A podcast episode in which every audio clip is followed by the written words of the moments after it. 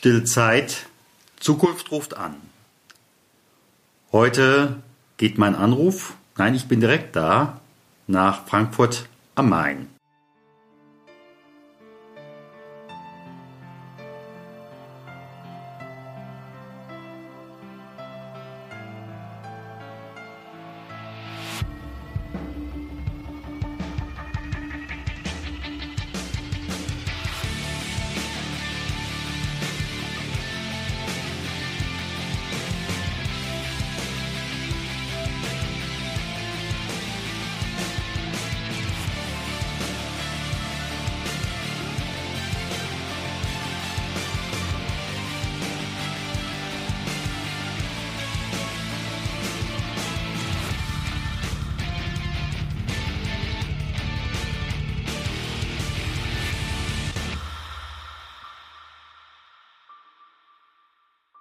Mein heutiger Gesprächspartner ist Stefan Görner. Und ich sitze hier in seinem Atelier für Maßanzüge. Aber das wird er nachher noch einiges selbst erzählen. Lieber Herr Görner, herzlich willkommen hier im Podcast. Vielen Dank, herzlich willkommen, Mieden. Vielen Dank, dass ich dabei sein darf. Manche haben vielleicht schon mal von Ihnen gehört oder von Ihnen gesehen, spätestens so diese Trikots äh, in den Maßanzügen. Vielleicht hat es einer gesehen, aber wer ist Stefan Görner? Ja, ich bin geboren 1971 in Paris, in Frankreich, habe eigentlich mein ganzes Leben aber in Deutschland verbracht und ähm, ja, arbeite heute als Maßschneider in Frankfurt. Und in diesen Jahrzehnten zwischen 1971 und heute Maßschneiderei in Frankfurt ist natürlich einiges passiert.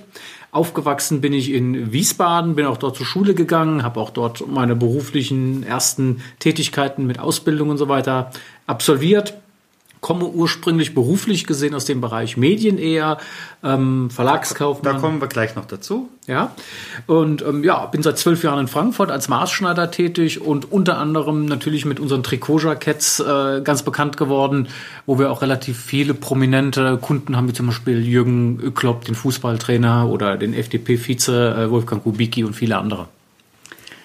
Das heißt also, wenn ich etwas von Ihnen haben möchte, wenn ich Ihr Kunde werden will, dann brauche ich einen Maßanzug. Unter anderem, also das ist das Kernprodukt. Wir haben natürlich auch andere Produkte rund um das Thema Maß, also Maßhemden, wir haben Mäntel, wir haben Steppjacken, wir haben normale Jacketts, wir haben Hosen, wir haben Jeans. Also wir haben sehr, sehr viele Produkte, die man auf Maß machen kann, aber mhm. der Maßanzug ist das Kernthema. Das heißt also, Sie machen Menschen anziehend. Wir hoffen das, ja. die Menschen sollten oder sind ja oft auch so schon anziehend, wir geben dem Ganzen noch eine schöne Hülle. Das haben wir ja noch nicht immer gemacht. Was war damals die, der Auslöser für Ihre Veränderung? Ich hatte mit einem Partner zusammen eine Werbeagentur, die wir in Mainz betrieben haben, also sozusagen der Partner Hauptstadt, Landeshauptstadt von Wiesbaden, genau auf der anderen Rheinseite. Und ähm, der Wirtschaftskrise Anfang der 2000er Jahre haben wir unseren einzigen großen Kunden verloren. Das war ein großes Logistikunternehmen und mussten uns umschauen, was wir neu machen. Damals war die Situation wirklich sehr verfahren. Also ich habe ein halbes Jahr eigentlich gar nichts machen können, weil ich auch nichts gefunden habe. Mhm. Und es gab damals wirklich nicht viele Alternativen auf dem regulären Arbeitsmarkt Arbeit zu finden. Auch wenn man arbeitswillig war, das waren neben mir sehr viele. Und da habe ich äh, mir einfach gesagt, du musst selbstständig was neu machen, du musst dich neu erfinden. Es gibt eigentlich nur die Möglichkeit, anfangen zu trinken, dich vielleicht am nächsten Baum aufzuknöpfen oder sonst was. Aber ähm, reguläre Arbeit zu finden, wird aktuell sehr schwierig. Und da habe ich den Entschluss gefasst, mich selbstständig zu machen und habe dann geschaut, was man eben so momentan machen kann. Was kann man machen, wenn in einem Land sechs Millionen Menschen keine Arbeit haben? Die äh, Situation allgemein ein bisschen verfahren war zu dem damaligen Zeitpunkt. Und ja, dann bin ich so das Thema Maßkonfektion gekommen, weil das ein Trendthema heute ist, aber damals auch schon war und im Begriff war, eins zu werden. Mhm. Bei Ihrer Veränderung hatten Sie sicherlich Unterstützer und es gab vielleicht auch Menschen, die gesagt haben, was macht denn der jetzt? Was macht einen guten Unterstützer, einen guten Kritiker aus? Ja, also ich weiß gar nicht mehr, muss ich ganz ehrlich sagen, ob es so viele Leute gab, die negativ kritisiert haben. Also ich muss schon sagen, dass mittlerweile wir in Deutschland ein bisschen amerikanisiert sind, dass die Leute sagen, hey, der macht sich selbstständig, das finde ich gut. Also ich glaube, kann mich gar nicht daran erinnern, dass viele Leute das irgendwie sehr kritisch gesehen haben, weil in der damaligen Zeit war es also so, da konnte man froh sein, wenn man überhaupt irgendwas macht. Mhm. Und Unterstützer habe ich eigentlich in vielen Bereichen im Freundeskreis gefunden oder auch dann Geschäftspartner. Das entwickelt sich ja, wenn man dann mit irgendwas anfängt, kommt man dann in Kontakt mit Leuten, zum Beispiel ein Maßschuhmacher in Wiesbaden, mit dem ich heute noch befreundet bin, der mittlerweile auch Fabriken, auch diese, diese Firma nicht mehr hat, sondern in Vietnam Fabriken hat für Schuhe. Aber mit dem bin ich heute noch befreundet und der hat mich damals auch mit seinem Laden unterstützt und das hat sich dann so immer schön entwickelt. Was war so in der Veränderung das belastendste Problem? Ähm, dass man natürlich keine regelmäßigen Einkünfte hat. Also man sagt immer, Geld ist nicht alles, aber ich hänge dem an, ohne Geld ist alles nichts. Das ist einfach so. Also wenn man kein Geld hat, äh, wird man krank, finde ich. Äh, das ist, ist ja nicht umsonst, gibt ja Studien darüber, dass Menschen, die ihr Leben lang von Sozialhilfe leben, einfach nicht so alt werden, dass sie schneller krank werden, schlimme Erkrankungen haben. Und ähm, ich finde, das ist sehr belastend, wenn du kein Geld hast. Da geht es nicht um Luxus, da geht es aber darum, du musst deine Krankenversicherung bezahlen, deine Miete und so weiter und so fort, deine Rechnung bezahlen. Und wenn das alles immer zum Problem wird und permanent und rund um die Uhr ein ständiges, dauerhaftes Problem ist, dann kann es belastend werden, dann macht es auch keinen Spaß mehr und dann macht es einen auch krank. Mhm. Und ich bin zwischendrin auch mal krank geworden. Ich hatte eine sehr schwere Bandscheibenoperation. Und das war meiner Ansicht nach, glaube ich, auch ein bisschen mit darauf hinauszuführen oder zurückzuführen. Mhm.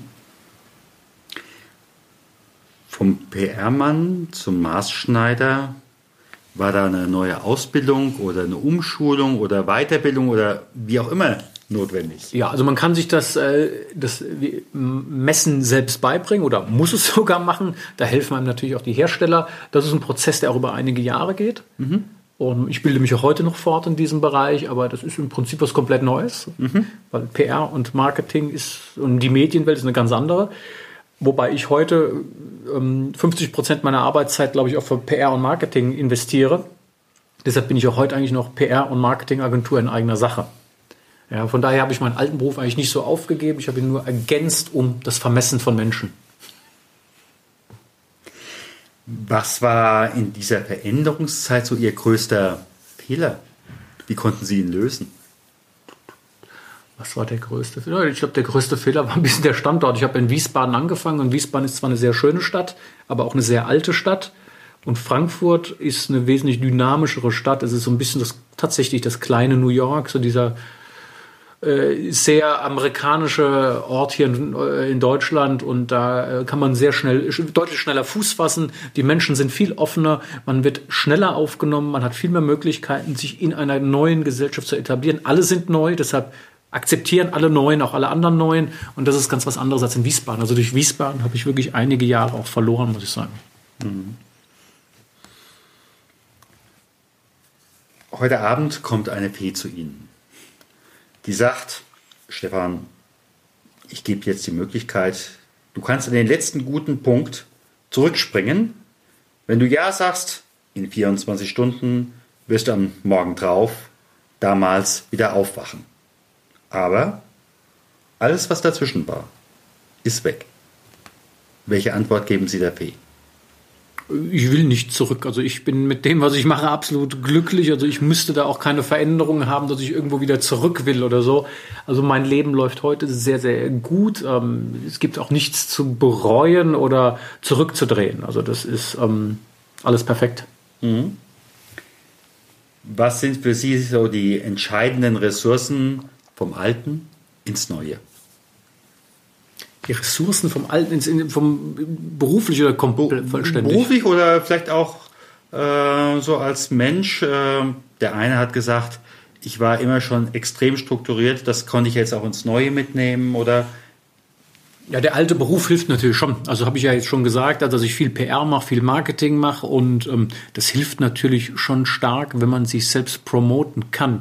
Wenn man das machen kann, wofür andere Wettbewerber vielleicht Geld ausgeben müssen oder woran andere auch scheitern, weil sie eben gelernter Maßschneider, aber nicht gelernter PR-Mann sind. Das mhm. ist, ähm, da spart man Geld. Das ist eine, schon eine wichtige Ressource, um äh, gut am Markt äh, bestehen zu können. Das ist, glaube ich, schon sehr, sehr wichtig und hat in dem Bereich auch sehr geholfen. Mhm.